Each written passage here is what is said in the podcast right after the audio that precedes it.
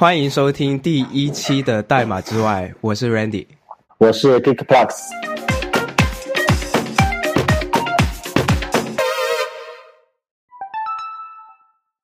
上一期我们收到很多听众说我们声音声音有问题，这是第一个。然后另外一个就是，本来我们是想要搞那个视频跟音频都有在录的，然后但是我们没有找到什么很好的方法。嗯，然后有人推荐了这个 Riverside，然后我们看了之后觉得还可以，因为它这个是可以同时录制这个声音跟音频。那希望我们这一期出了之后，希望我们音频可以更好一点。另外就是可可以顺便放那个视频。对，第一个要讲的事情是那个我们的听众听众来信。我们听众来信其实不多，就两封两封比较那个有内容的。第一封是那个他没有说他是匿名的，他说。内容很好，但是声音太小，拉满才能听得比较清楚。在 Spotify 上收听的，嗯，呃，那这个其实很多人反馈过这个声音太小的问题啊。然后后来我发现是因为那个，因为我是用 Logic Pro 来编辑的，然后我我自己编辑的时候，我自己监听是很正常的，而且它那个电平也是在一个正常的水平，但不知道为什么就导出了之后声音小了小了一半。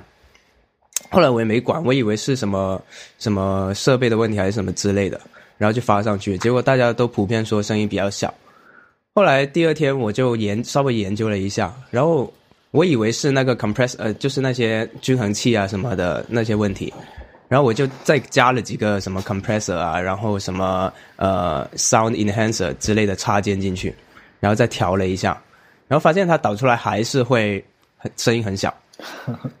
然后最后我就觉得，说明是不是？我我都快要放弃了。然后结果，哎，我发现我在导出的时候，那个 Logic 其实是有一个选项说你要不要正常化。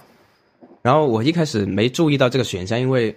如果你是你你你标志成是英文 normalize，我我我可能会比较敏感一点。但是它是中文正常化，我就我觉得一开刚开始没注意到这个正常化这个东西。然后它这个 normalize 是什么意思？就是说它会它会检测你这个音频最大声的那一个，然后它就按照那个最高的那个音量去帮你去压低它。然后所以可能我那整段音频它是有一个非常大的一个噪音还是什么的，然后它就它就直接就把我那个整体的音量给降了一半，所以整体的音量会小小一点。对，然后后来我们就我发现了之后，我就紧急的 update 了一下各个平台的这个音频。那现在可能会，就现在的现在的听众听是不会有这个问题了。第二个听众来信是一个比较有内容的来信，但是它涉及到那个微软的话题啊，是 我其实不知道应不应该说。嗯，这个他怎么称呼我就不说了，我就怕别人会听到这个节目去找他。但我觉得他内容是可以。他内容是可以的。他说：“呃，感谢你们的分享。听到 Randy 说，在微软做的都是打杂的活，很有同感。哎，我这里声明一下，我没有说，我没有说微软做的都是打杂的活，是是这位听众自己判断出来的，我没有这么说。呃，然后我作为校招生来微软快一年了，这一年来没有任何技术上的进步。”非常时常非常后悔没有去阿里，好处就是 好处就是相对来说真的很轻松。现在也是在工作之外去接触开源社区，想办法做有意义的贡献。微软中国这边，我不建议想技术成长的年轻人进来，做的事情太外包了。OK，这就是他他整个来信的内容。我觉得这个 这。是不是对我老东家不太风评不太好啊？但说实话，我觉得他说的还挺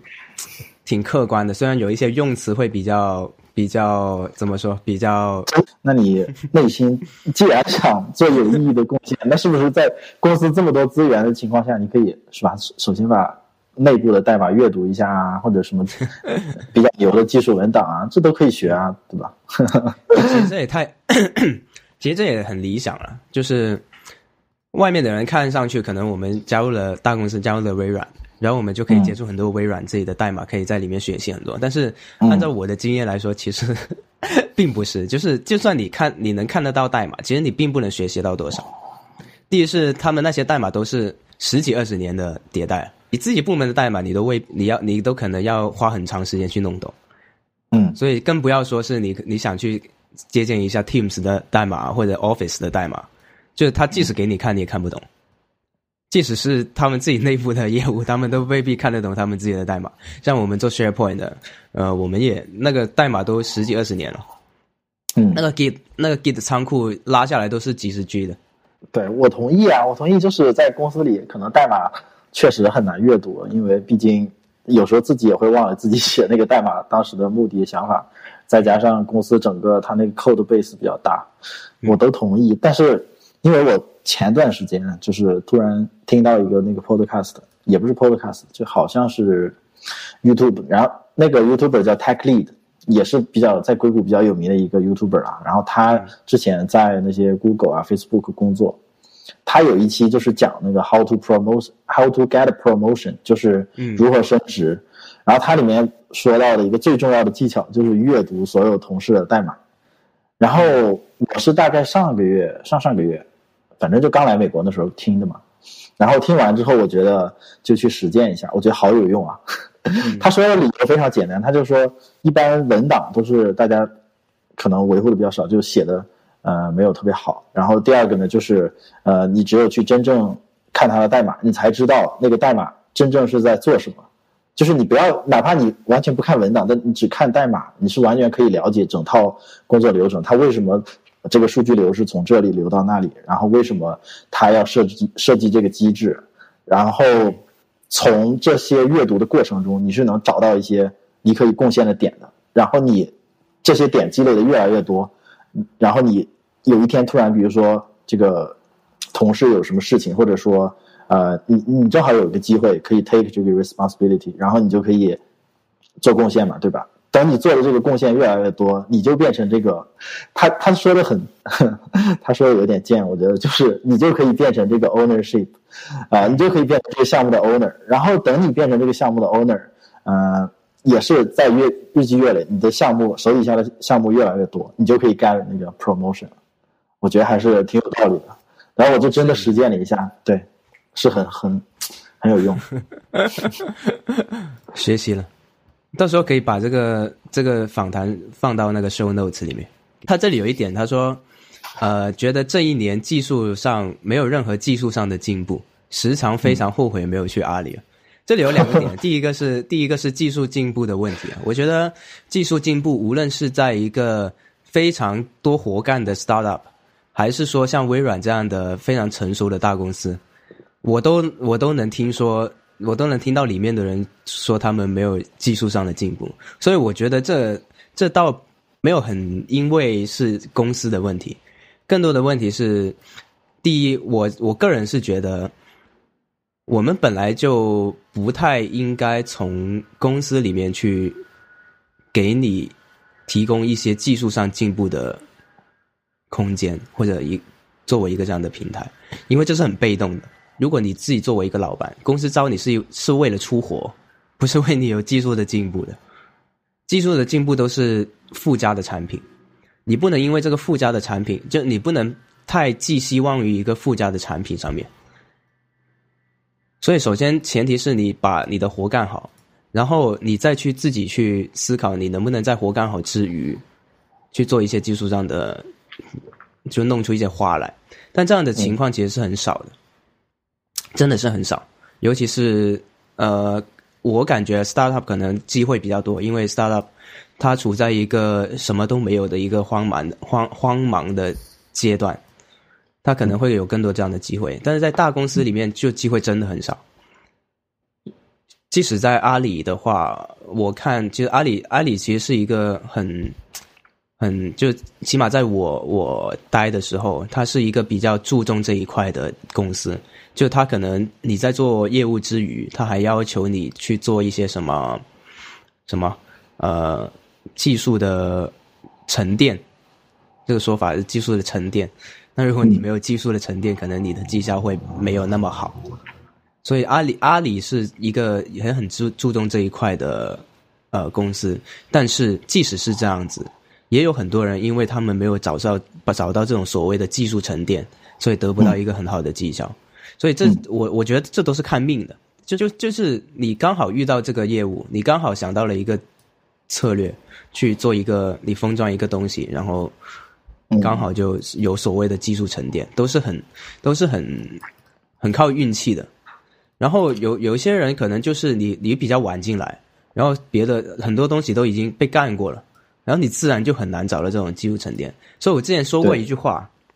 我说之前说过一句话：先来的做框架，后来的写 plug in，再后来的什么都没有，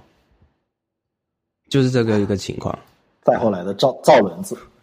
再后来的就是吃屎。我说难听点就就吃屎。前面造的前面写的那些框架，那都是。生了之后，很多很多都是生，我不是说所有哎，当然有一些很好很好的框架，就有大部分的框架都是你你写了出来之后生了批，结果就没有没有人维护了，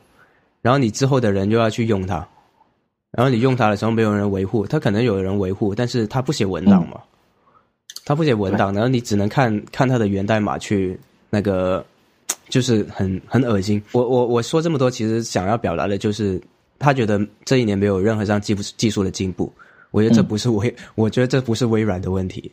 你在很多公司都会遇到这种问题，所以呃，有两个方法，一个就是你真的自己去思考，你做了这个业务之余，你能不能做一些东西可以帮助你这个业务更快速的去 move on。如果没有的话，那就走第二条路，就是你自己业余的时间去搞一些自己的东西。我我们这么就是回应别人的这个留言，会不会显得爹味有点重？应该不会吧？我觉得他他写信上来就是给我们去作为一个 我们聊闲聊的这个对，我们就材料，就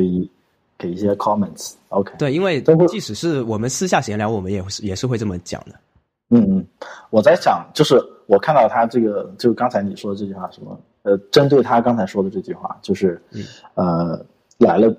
来了中国，带来了微软中国快一年了，然后没有任何技术上的进步。我觉得这其实主要是两个问题。第一个就是他对那个公司的印象还没有，就是还没有形成一个完善的公司的印象。就是不是说，就是公司不能刻板的那个把它一个呃怎么说，不能给公司一个刻板的印象。就是大公司不是你想的那样，小公司也不是说就像网上说的那样，你可能自己感受了才知道。很多大公司，它内部它不是分那么多的部门，对吧？部门下面又分很多小的组，组下面又分小的 team，这些每个 team 它负责的东西都不一样。然后哪家大公司都是这样的，基本上你说加入一家大公司就会有什么样的这个体验，完全就是取决于你在哪个小组，那个小组可能缩小到可能只有四五个人，对吧？所以就是。你加入一家大公司，特别尤其如果是加入一家大公司里进步特别快速的团队，其实特别像在一个创业公司；如果加入一家大公司里，呃，已经很成熟的一个团队，那就是像 Randy 刚才说的，就跟吃屎一样，把别人的屎删代码，然后不停的重构。这个，嗯，你不能说那个重构呃得不到技术成长，但是就是会有限嘛，对吧？比新。呃，造一个轮子，或者说新开发一个东西，在那种快速成长的团队里得到的进步是非常有限。所以说，可能你这个问题是，呃，你对这个公司的印象还有问题，就是不一定所有的这个微软都是这样，可能只是你这个小 team 可能有这个问题。所以你可以，嗯，花这个时间去跟跨部门，然后跨团队的同事去交流。这个我是觉得非常有用的，就是你，呃，不要只盯着自己的这个小部门的这个 scope 去去做，去，呃，研究这个公司，你你一定要跟其他同事，甚至是不同的任务，就是跟设计师啊，或者是跟运营啊，跟，嗯，呃，广广告啊，各种都去聊一聊，然后才能对公司有一个整体的印象。对，这个是一个问题。然后他这句话第二个问题就是，呃，就是你刚才说的技术上的进步，我觉得。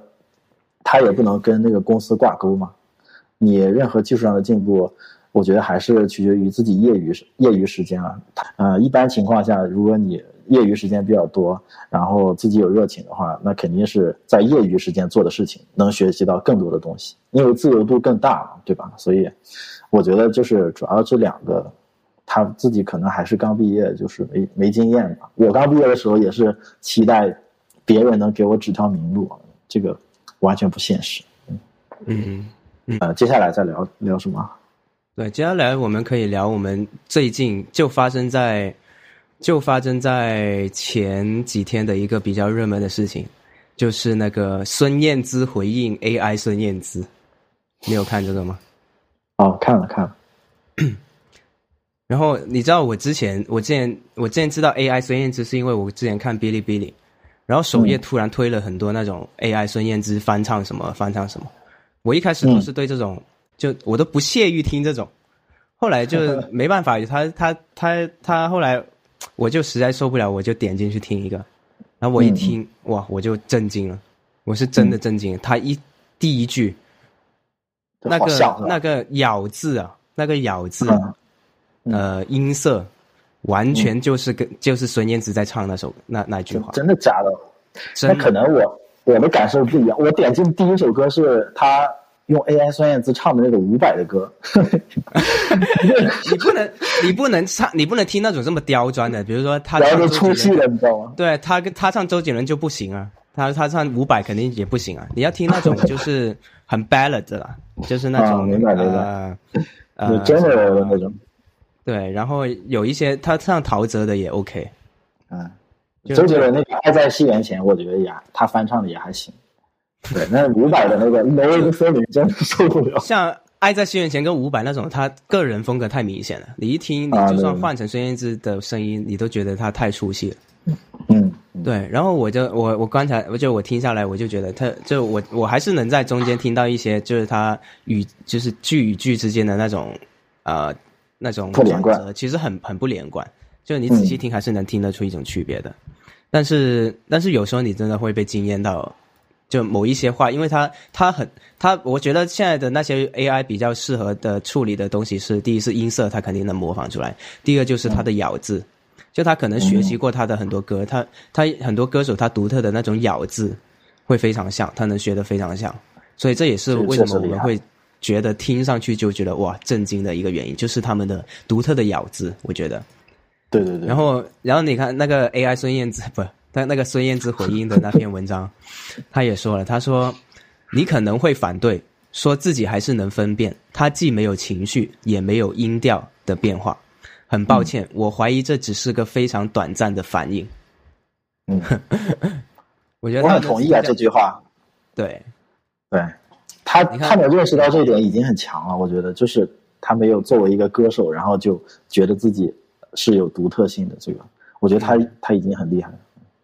是，但我觉得他这篇文章比较遗憾的是，他没有，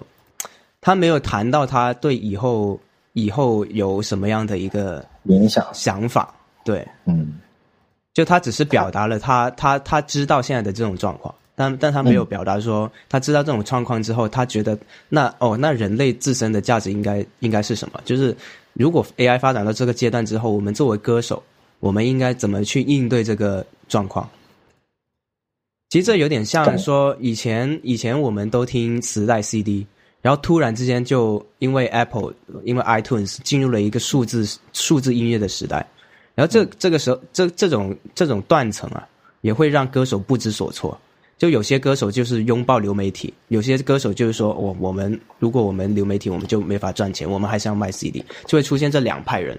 然后这时候就会有一些人去表达他对串流音乐的观点啊，对我们怎么我们应该怎么去适应这个时代，而不是说我们对这种嗯潮流视而不见，觉得说我们肯定可以违反这个潮流，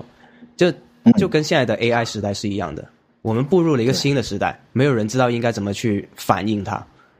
就是他在等这个，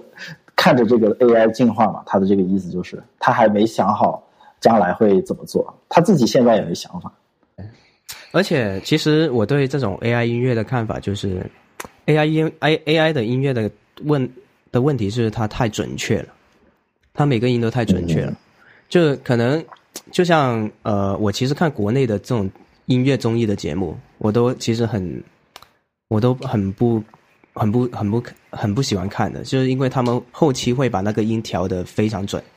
嗯，因为因为他有时候修的非常夸张，有些人可能听不出来，但是有些有些人就能听得出来，他修的非常夸张，就是那个那个音就是直线的，那个音就是直线的，所以我很不喜欢听国内的这些音乐平台，就是他他很喜欢调调的非常完美。但是我我自己个人喜欢，就是我喜欢听那些不完美的地方。这也是为什么我们听 live 跟听听 CD 的区别。对对对，CD CD 会比较完美。那 live 的话，他歌手会失误嘛？可能有些地方你觉得，你觉得他应该用，他是应该用假声，他是应该用真声的，结果他用假声，那其实也无所谓的。你你要看我，我想看的是那种他的感情，他在现场的那个感染力。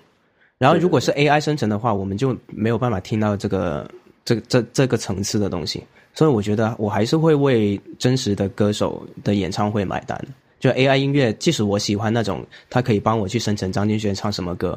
的东西，但它并不，它并不会影响我去呃买票看张敬轩的演唱会。那假如说 N AI 将来能模仿这种差异化，那我觉得这就是个哲学，我觉得这是个哲学问题了。嗯，对。就当他图，当他通过了图灵测试之后。你到底喜欢的是他什么东西？这就是我我以前看《西部世界》那部美剧，嗯，里面有一个场景我印象很深刻。那个那个男主他已经知道《西部世界》里面的有一部分是机器人了，然后他有一次他进他去入场，他入场有个前台，然后那个前台是他没见过的，然后他就跟他聊了一下天，然后聊了一下天之后，那个男主就突然就问了他一个问题，他说：“你是真人还是机器人？”然后你猜那个前台怎么答？他说：“如果你分不清我是机器人还是真人，那我到底是机器人还是真人？有那么重要吗？对对，有那么重要吗？对，这这这是个哲学问题了，哲学问题。我还没有接受好生活在这样的世界。从那个，我觉得今年开始，因为很多人开始焦虑嘛，他焦虑，他哦，我们说的不是上期我们聊的焦虑，就是 AI 焦虑，他看到那些。”呃，AI 发展这么快，然后很多人他就焦虑自己会被替代，这是一种；然后还有一种就是焦虑，像我们刚才聊的这个问题，就是未来我们 AI 到底发展成什么样，会不会对我们的生活方式啊，或者甚至这个就是理念有一些改变？我觉得冲击还是蛮大的。对，所以其实我觉得我们可以聊一聊，就是在目前的这个状况之下。我们有哪一些我们自己已经在用的 AI 工具，是真的已经开始帮助我们日常的生活了？在用的 AI 工具啊，我在用的最主要的，其实最重度的还是 ChatGPT 啊。嗯，对，就一般会用来解决哪一些任务呢？嗯，我最近的例子，拿我今天，我今天都在用。对，然后，嗯，我在做一个很复杂的，因为我做数据可视化嘛。我做一个很复杂的视图，对，但是，呃，虽然我有一些思路啊，然后我在写一些，啊，写一些代码，然后，呃，我写完一些代码了之后，我就直接扔给他，我就连那个 props 都没写，我就直接说，呃，这个代码直接复制粘贴过去，粘贴过去之后，我就在下面第二条消息，我说，你看这个代化代码有没有优化的空间？然后有没有其他的算法？然后我很吃惊，他竟然就是回了一个那个新的算法，然后性能倒是没怎么提升，但是那个代码的可读性，呃，提升了不少。然后我就觉得可能是我自己代码水平的问题啊，但是反正就是这个，呃，确实我我，然后我就把它那个更可读的代码呃搬到我那个自己的呃代码里了。然后这是一个，第二个呢就是。嗯，我会把任务拆解嘛，这个做可视化当然没办法，但是做一个整个项目的时候，啊，比如说我之前做一个什么项目，啊，就是数据分析的一个项目，然后，呃，首先数据分析你肯定要拿到数据，这是第一步，第二步清洗数据，第三步是那个呃分析数据。嗯，从拿到数据到清洗数据到分析数据这三步，我都把它拆成一些很小的步骤，然后直接让 Chat GPT 去写。就是这个数据源，当时它有一个 API，我自己是可以直接 call 的嘛，但是我就让那个 Chat GPT 我说啊，你帮我写段写段代码，怎么 call 这个 API，然后最终就我那个 props 里写了，我就是输入是参数是什么样的，输出的结果是什么样的，数据结构我定义的非常清晰给他。然后他真的就给我写好了那个代码，就是你把这个拆的很细之后，他那个一个一个 function，就非常的工整，然后就是输入输出，感觉有点像那个函数式编程，一点副作用都没有的一个 function，它返回回来，呃，也没有全局变量，对吧？就非常好。然后我紧接着第二步那个数据清洗，因为数据清洗其实就是一些那个比较繁琐的这个，呃，把数据整理的一一些工作，你自己肯定是写起来很痛苦的，就是你知道怎么做，但是你不愿意去写的那种代码。这部分代码我同样是扔给 ChatGPT，我说，呃，这个数据原本的格式是一个这样的，就比如说是一个数，啊，是一个 tree，然后我想把它变成一个 graph，呃，我扔给他之后，他也是这个都不用，你都不用说，说不定都不用写那个 structure，很清晰，然后他就会给你返回出正确的结果。我当时就用，就是我第一次把它真到真正用到工作中，就是这个流程，然后我当时都震惊了，就是。我大概花了一下午的时间，把我一周的工作，就是大概，因为你写那些代码很繁琐嘛，然后我只要写，现在我只要写一些步骤，然后他就给我返回，然后我我把那些代码，就是刚才说一点副作用都没有的一些 function，糅合在一起，就是一个 call 一个，一个 call 一个，非常工整，然后最后那个代码非常完美就写完了，直到那个最后一步数据分析那一步，呃，才是我真正。要做一些自己的 effort 在里面的，我当时就是因为你要出什么样的结果，然后就是客户需要得到什么样的 insights，你是要呃根据这个客户的需求去设计那个你分析的方法嘛。所以这部分当时 ChatGPT 就帮不到我了。所以整个你看这个整个任务，我一周的工作，我就大概只有最后一天的工作是需要自己完成，之前的那些都是 ChatGPT 都帮我做。我觉得是不是这种数据处理相关的程序会，ChatGPT 会更擅长一些？因为我觉得其实很我很少让 GPT 帮我写代码，因为我尝试过几次，它都没有 给我我想要的东西。因为我觉得可能是因为我写我现在写的代码基本都是一个，因为我写的更多的是一些 Web App 嘛，然后跟业务逻辑是很有关系的，就是什么对数据库的操作啊，然后什么前后端的请求啊这些东西。就他，因为他不知道你前后端请求，我我不是直接用 fetch 嘛，我可能是用那种 React Query 啊这种，然后对后端的请求可能用 Prisma 这种，嗯，就他对我整个技术栈其实没有太大的了解，在这种前提之下，他没有办法去给我写一些什么我我我我可以用的代码，嗯，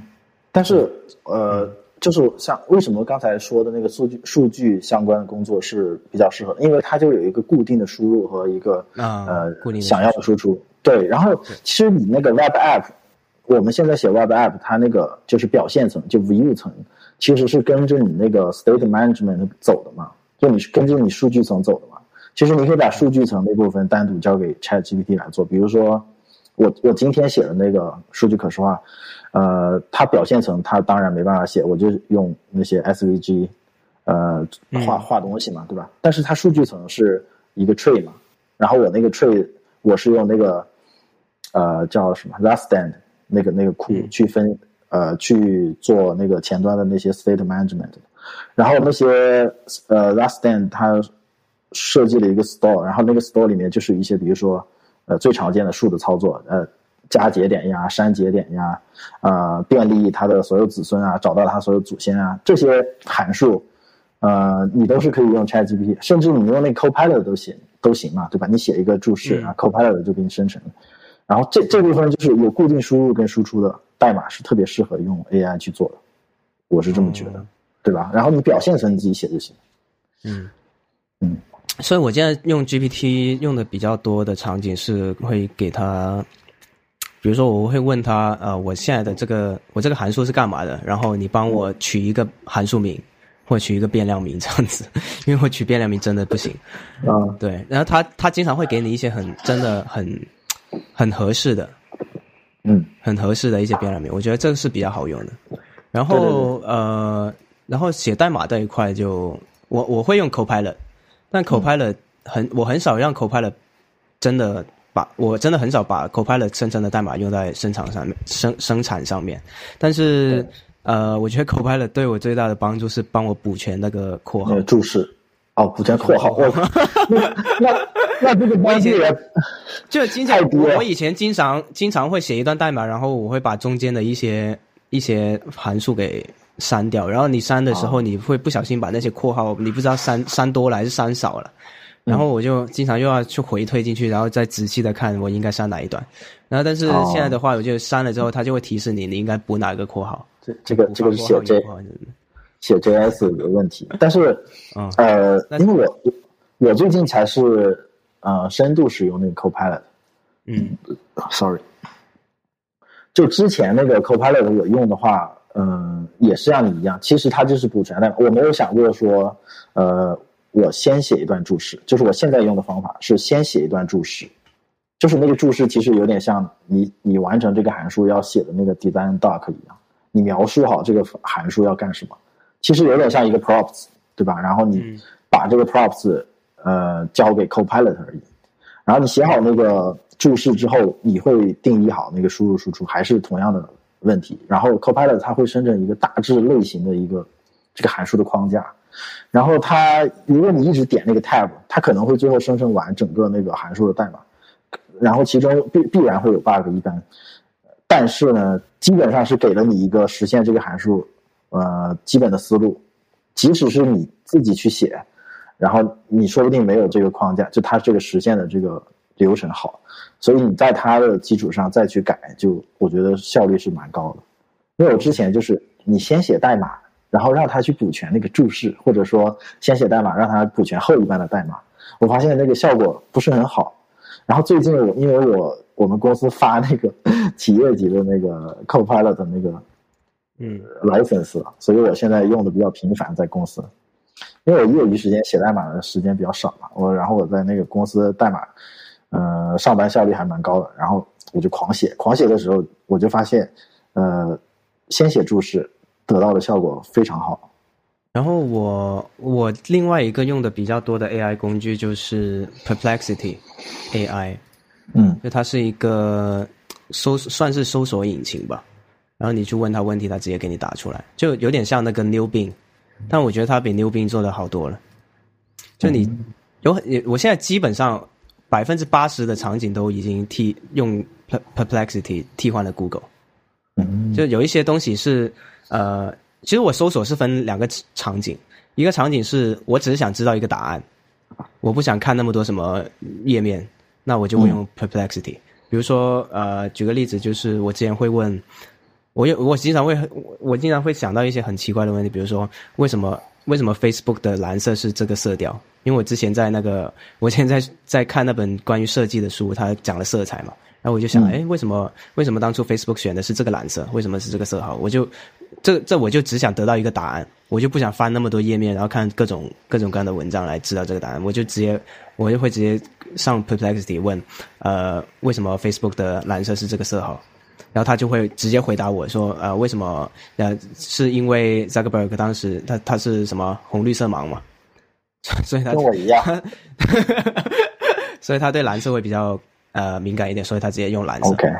对，你看我就不需要看那么多文章才能自己总结出来这个，他就直接回答我了。哦，那挺好。然后我我还没用过这个。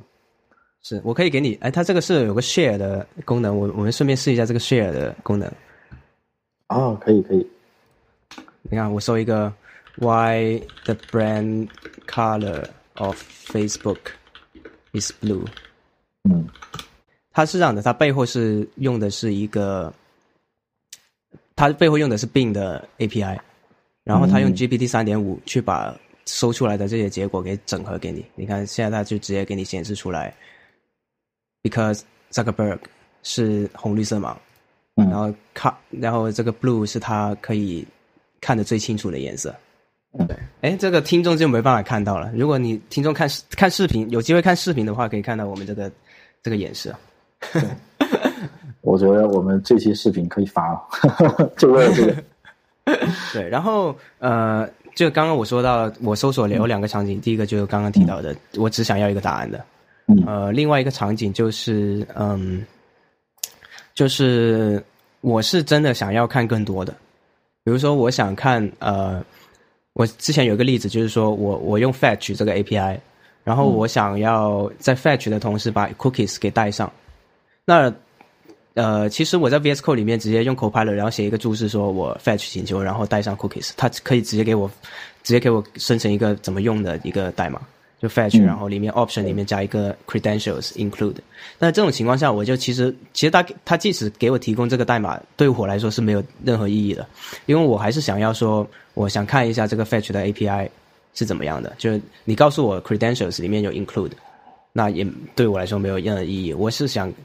再看里面这个 credentials 里面它到底代表的是一个什么意思，然后它有哪一些 option。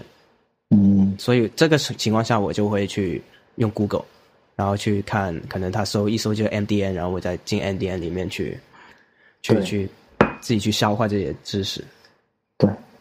对对，我觉得这个尤其是涉及到准确性的问题，确实，嗯我最近也是用它，就我即使是用它写代码，那它生成的一些代码，我有时候也会去嗯、呃 check 一下，就是它明明都是上一个版本的旧旧的这个写法，它还在用，嗯对，有的时候再换成新版。就你会用那种，就是因为我看很多人用它，呃，用那种浏览器插件，就是我看很多人用那种浏览器插件，就是，呃，相当于在旁边有一个小窗口，然后，呃，把这一篇文章你正在读的这篇文章直接有一个 summary 在旁边展示，或者说，呃，一篇英文的文章，它直接给你一个中文的总结，这样，我觉得嗯，你你会用这种这种浏览器插件吗？不会，因为我用过的都是挺不稳定的。嗯，你是因为不稳定才用的吗？还是其他？就因为不稳定，所以不用。嗯，我在我就觉得我我是也试过两个这样的插件，因为我觉得就是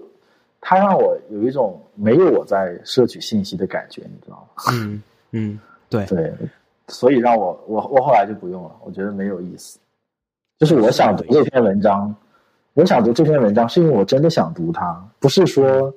呃我想 get 到什么信息而去读它。对，而且是那种，我是觉得阅读这个东西嗯是分两种的，一种是那种什么财报之类的，他们很喜欢演示什么财报之类的，这是我们没有，我们单纯就是为了完成任务去读这个东西。就比如说，我们想在里面去提取一些资讯，我们才去读。嗯另外一种就是我们真的看到这个呃文章，觉得很吸引，就比如说什么一篇讲十多个主义的文章，那我们就想去读它。那这种读，其实我们不是说真的有一个具体的 task 要完成，嗯我们只是想看一下这个人说了什么东西。然后如果我们不去看这个的话，我们是提不出来任何问题去问这个文章的，就，OK。对吧？有很多，但是这有一个问题啊，就是嗯我之前对我之前也想过这个，就是我把你就像你一样把阅读如果分成两个模式，但是即使是那个想要摄取信息的那个想快速摄取信息的那个模式，我觉得也是有问题的。就是如果我依赖这个工具，那我摄取信息的能力就会退退步。嗯为什么我会有这个感触呢？就是在学英文或者说读英文这个文章的过程中啊，呃，最开始就英文水平特别差的时候，你是没办法很快抓住一篇文章的这个关键信息的。我们读那个中文文章为什么那么快？是因为我们这样扫过去一眼，比如说它的大标题、小标题，然后呃，甚至不是这种标题，就是中间的某个字段、某个文字，你一一段话这样，眼睛一扫过去，你就能知道这段话大概是什么意思。然后你因为它有意思，你可能再认真的读一下这段话，这样。所以你读那个一篇文章就中文的非常快，因为它是你的母语嘛。但是读英文的时候，我现在就是就最最开始的时候是没有这个能力的，是完全 get 不到一篇文章的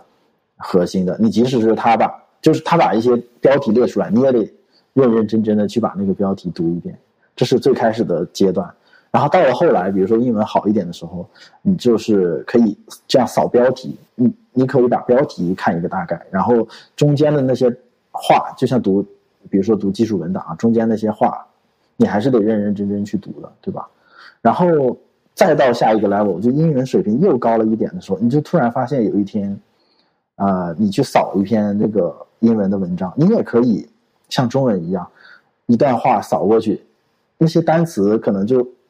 就是有几个单词会高亮起来一样，在在你眼前，对吧？嗯然后你就会瞬间知道这段话大概讲什么，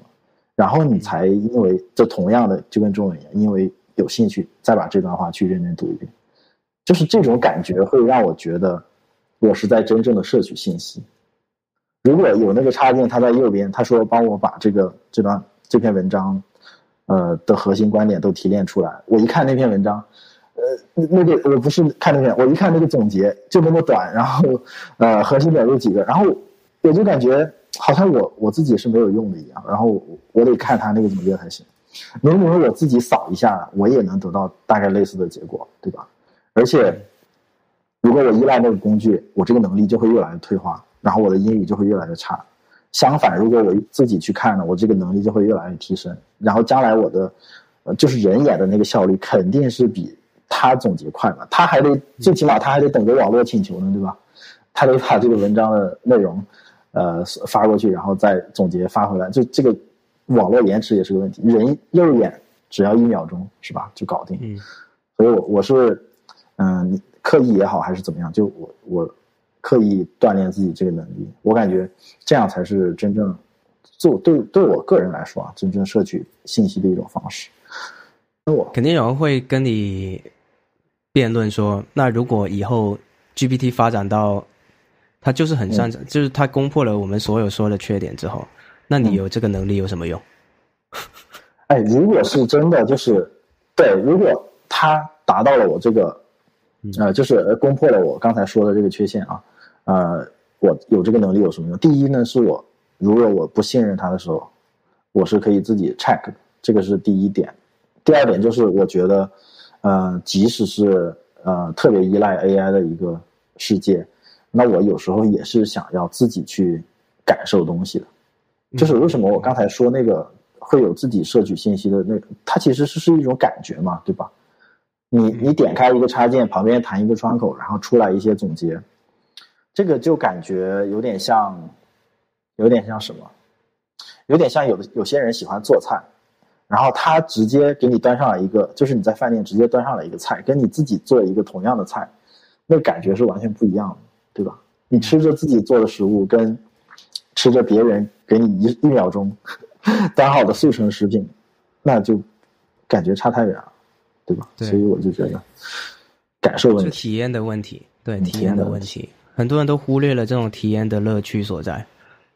尤其是像我们这种做互联网的，很容易就就沉浸在这个数字世界里面太久了，就什么都要求求快、求效率、求什么智能什么的，慢慢的就丢失掉了这种我们对自身对自身的这种观察、对自身的这种体验的嗯对。需求。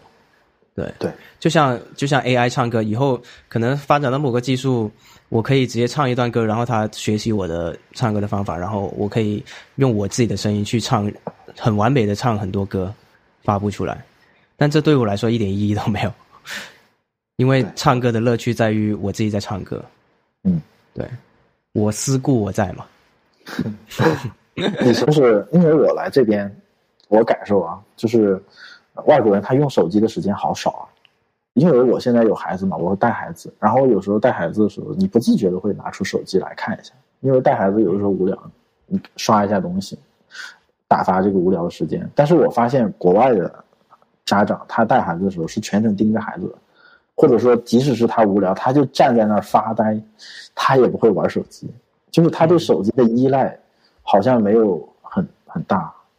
嗯，不仅是说带孩子的时候，就是平时啊，比如说吃饭，我们这个约饭的时候，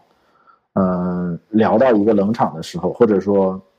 就是比如多人局啊，大家在聊的嗨的时候，你突然想刷一下手机，你就拿出手机来刷。但是像外国人，他确实比较少，我觉得他们对那个手机依赖程度真的很低，我不知道这是为什么。对，可能就是因为想更多体验现实的。或者说是没有经历这个移动互联网的时代吧，就他们是，呃，他们比咱们早一个时代嘛，比国内，国内是在那个 Web 时代停留的时间太短了，直接就进入手机时代，移动互联网，所以对手机的依赖性比较强。他们是对那个电脑的依赖性比较强一点，可能吧，我我猜不懂。哎，我最近也在练习这个事情，就是脱离线上生活，就是尽量脱离线上生活。然后去体验线下的所有的乐趣。嗯就是像可能我以前，我以前在家里面就不会说什么想出去走走，那最近我都我都会想说，哎，晚上吃完饭之后就在小区里面溜达一下。会不会是年纪大了？不会吧？就去看一下，看一下，就真的是亲身的去感受一下外面的世界。对我来说啊是一个比较能治愈我的手手法吧，因为我我最近也看很多跟佛教相关的书嘛，这反正你看，你知道佛教都讲的就就是年纪大了。自我观察啊，感受自己啊，就是了解自己啊，就嗯他他他他主张的是一个呃 inner peace，你自你我我明白。自我的一种瓶颈，所以我就想很想就去享受更多的线下的生活，而不是、嗯。呃线上。而且你知道吗？以前就我们我们两个刚玩 Twitter 的时候，我们不是粉丝很少嘛，嗯。然后当时我就疯狂的，就是我我当时是很很喜欢线上的生活，我就想啊，我老是要观察看很多东西，然后去分享很多东西，然后跟、嗯。跟网友对话很多，然后就看能不能就是让人越多越越来越多的人关注我。然后后来后来现在到了我们可能有了一定的粉丝量之后，我反而就会觉得说，哎，我是不是 too much 了？嗯就我是不是对这个东西太过于它它不能说是一种沉迷，嗯有点像是变成了一种习惯，或者说它它成为了你生活中太多的太多太大的一部分，嗯，它让我忽略了很多我身边的东西，真实的东西。我还好。嗯，我可能因为看佛教看的比你早，就是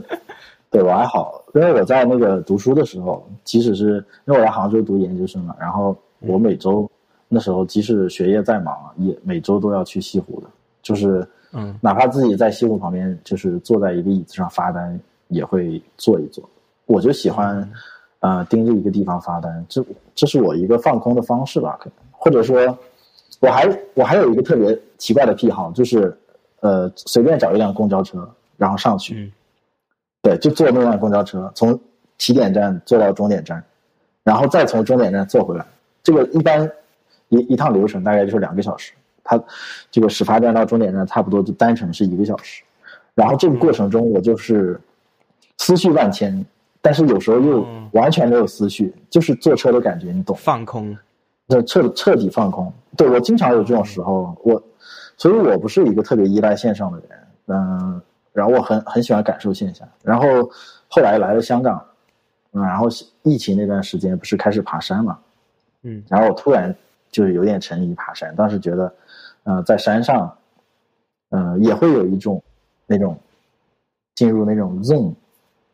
嗯，不能说心就是流，对那种感觉，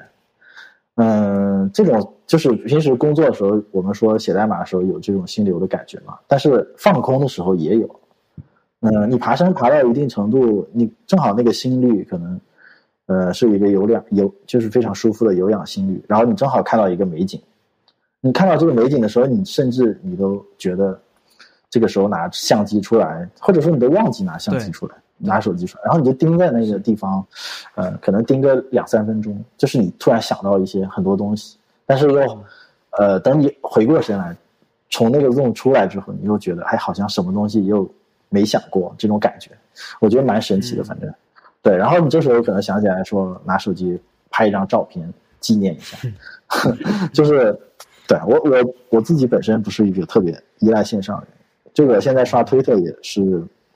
嗯、比如说我有空的时候，就是正好打想打发时间的时候，我就狂刷好几条，然后看到有意思的我就回了。但是如果我忙的时候，可能一天都不会打开看一次，就不会有那个焦虑。我我比较懂这个感觉，因为我以前、嗯。我以前上大学，我经常会往广州跑嘛，因为我上的大学是它是在广州，但是在一个郊区，然后我就经常坐公交往来回来回跑，那个公交一般都是一个半小时，然后我就特别喜欢那个时候，就是我我一般都会坐到整个公车公公交车的最后最后一个靠窗的位置，啊，对对对，对我就最喜欢坐那里，然后把窗打开，嗯然后就戴耳机听个歌，然后什么都不想。对对。我当时最最喜欢听《一路向北》，我就很喜欢听着《一路向北》，然后坐公交车的感觉，看着窗外那个景色，一直在跑。然后，但是当时是什么都不会去想的，就可能它它有点像一种冥想的状态，但它又没有那么专注，只是说你你你就把任何东西都不要去想，然后就去看窗外。对，就人类观察这个，我觉得是人类观察这个癖好也挺好的。我有时候就是看着窗外的人，你有有时候会发现一些很有意思的瞬间嘛，对吧？然后你都不会来得及记录下来的，只是脑子里突然，哦，怎么会有这么有意思的事？然后一闪而过，过了之后也就没什么。但是那个时，就那个时刻，你会觉得很开心，嗯，挺好的，对，对，所以，所以总结一下，就是 AI 无论发展到什么地步，其实它都取代不了我们的自我的感受，嗯，就我们的体验、我们的感受，它都没有办法取代的，呃，所以。我印象比较深刻的是柯洁，你知道吧？呃，他跟 AlphaGo 下棋，后来不是输了吗？嗯，然后他当场就哭了。对，然后我当时的感觉就是，柯洁会因为难过，所以他哭。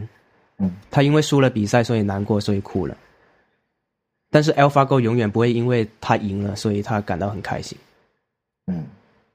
所以这就是我觉得人类还存在的价值吧。对，对这下我又想到另另一个，就是哲学终极问题，就你从哪来到哪去？你怎么知道他？不是，就是你你活着的意义是什么嘛？这个这个终极问题，对，活着就是感受嘛。我觉得，嗯，之之前我们很很年轻的时候 就聊过，你什么都经历一遍，才算是活着嘛？活过？为什么？对啊，为什么疫情期间大家感觉时间变得特别快，就特别短？嗯，三年好像一闪而过，就是因为什么都没干啊。嗯，就特别痛苦，对吧？我我当时有一个同事，他就说这三年感觉自己就是一瞬间就过去了，也没去旅游，也没出去玩然后我就跟他说：“你知道为什么要去旅游吗？”其实我对旅游不是那么热衷的一个人啊。但是我说：“你为什么要去旅游？你知道吗？”他说：“他就没想过。”我说：“就是因为你旅游的时候，你的那些新鲜感，然后所有的那些风景都是没有见过的。”他会给你一个视觉上的刺激，然后那个视觉上的刺激就是从感官一直到你内心，最后印在你那个可能脑海里，就是嗯，记录成一个体验，然后因为这个体验，你会感觉自己那段时间是真正被消费了，你真正活了的那段时间，然后你反而回到自己日常的 routine 之后，你就觉得好像没有什么变化，因为它没有刺激，对你的感官没有刺激，它永远不会。在你的那个身体里形成一个任何的印记，这个就是嗯，我自己觉得旅游的一个比较重大的意义。哦，我倒是没有，我到现在还没有感受到旅游的意义，是旅行的意义。我我之前我之前对旅行也是。不是那么热衷，反正对。但现在因为你知道，大多数人大多数人都是喜欢旅行的。因为比如说我，我是我跟大家说我要离职了，我我要休息一段时间，我什么我不找工作了，退休了，然后这样子，他们他们都会问我一个问题，说：“哎，那你是想要去哪里旅游吗？嗯，去哪里怎么怎么样？”如果我听到每个人都是这么跟我说，然后我就觉得这个世界上是不是就我一个人对旅对旅行没有任何的呃这种。向往，就对于我来说，就是很多人对很多人，我当然有旅行过了，但是对很多人来说，旅行是他们一个呃排解内心压力啊的一个方式。但对于我来说，就是我不会因为我到了一个地方，然后觉得很很开心啊，或者或者什么的。明白。我只会，比如说我上次去，我去上海，上海不算不算旅行吧？我就在上海住了。住了三三四天这样子，那当时我就很快乐，是因为我去上海是，因为我去上海看了很多个呃唱片店，还有那个书店，就这是我的主要目的，想去逛一下。但是让我最开心的就是我走在这个街上，然后感受感受别人来来往往，就感受这个街上的活力，就会让我觉得很舒服。嗯，所以我刚才想说的不是说，就是我说你去试一下。他不是说让你去试着旅行，也不是说你没旅行过。我的意思是说，呃，你要试着去一个景点，或者说就是一个新的地方，但是你不去做任何攻略，嗯，这样去一次，呃，因为我们现在说一说旅行，感觉就要做攻略嘛。然后他们去的那些景点，你既然都是查攻略的，那肯定是比较大众化的东西，嗯，对吧？然后你就感受不到真正的那种。新鲜的东西，因为它怎么说，就是一个很，你你甚至都看攻略，你都知道它是一个什么东西了，你怎么会有新鲜感呢？对吧？嗯呃，然后之前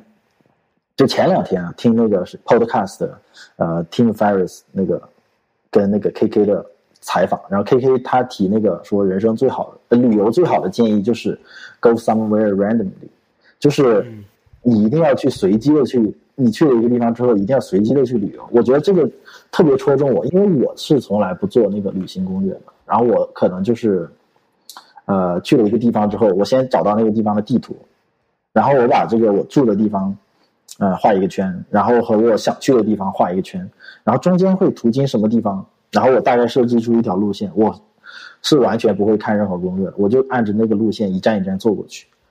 嗯或对，或者说我就因为可能这两个点不在同一个城市，然后我中间可能就会在终点找一个城市停留一下，然后那个城市是你在任何你甚至搜一些攻略，你是完全不会提到这个城市名字，你就完全有可能是一个国内的小县城，对吧？嗯然后你在那个小县城里获得的快乐，绝对比那个就是那两个点你去的目的地跟终点得到的快乐多很多，因为你这两个点中间的这个莫名其妙你进入的随机点，是在网上没有任何信息。其次，你都没想到你会来这里，我当时觉得就特别开心，每次都是这样。我呃中间每次画那个地图上点，然后中间我会发现有一些奇奇怪怪的地名啊，或者说奇奇怪怪的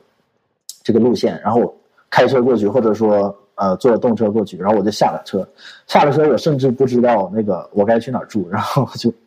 打车跟那个出租车司机说，你就把我送到一个你觉得还不错的酒店，然后就。就年轻的时候啊，这个体验是特别开心的。然后司机会跟你聊很多很多，他说你怎么胆子这么大啊，就出来啊之类的。对，然后我就觉得这个才是旅行的意义嘛，就嗯，体验没有体验过的东西。对你知道 Kevin Kelly 出了本新书吗哦，我知道啊，？Excellent Advice for Living，对人生的人生的经验，对人生的经验，教你一些人生经验了。对啊，而且嗯他他里面的那些经验都是一句话，几句话。是吧？哎我我就想看，我能，我我就想，看了哦能也出这这种书啊，就是他他不是长篇大论跟你聊什么，他就几句话，嗯嗯，他就说什么嗯，你当你有名的时候，你都不需要自己出书啊。你你像 Marvel，对吧？他就没想过他要出那本书，那是网友帮他总结的，然后他觉得啊还还不错，然后就 就出书了。所以我觉得可能我觉得他这种出书的模式还挺好，就是跟写 Twitter 一样。我给你念一段，他其中有个 Don't be afraid to ask a question that may sound stupid, because ninety nine percent of the time everyone else is thinking of the same question 就。就是不要去怕问一些蠢问题，因为百分之九十九的人都在跟你想的是同一个问题。是啊是啊是啊，就就类似这些就几句话的这种这种东西，他就写在这本书里面。嗯，我觉得不需要说不定去因为这本书，他也不需要因为这句话，所以要写一篇长的文章。那他就挺轻松的、啊，写一本书。他这是不是就是把他推特抄下来，然后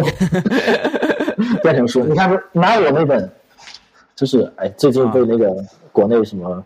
呃，就很火嘛，纳纳瓦尔纳瓦尔宝典，对，他中文名字叫《纳瓦尔宝典》了。但其实，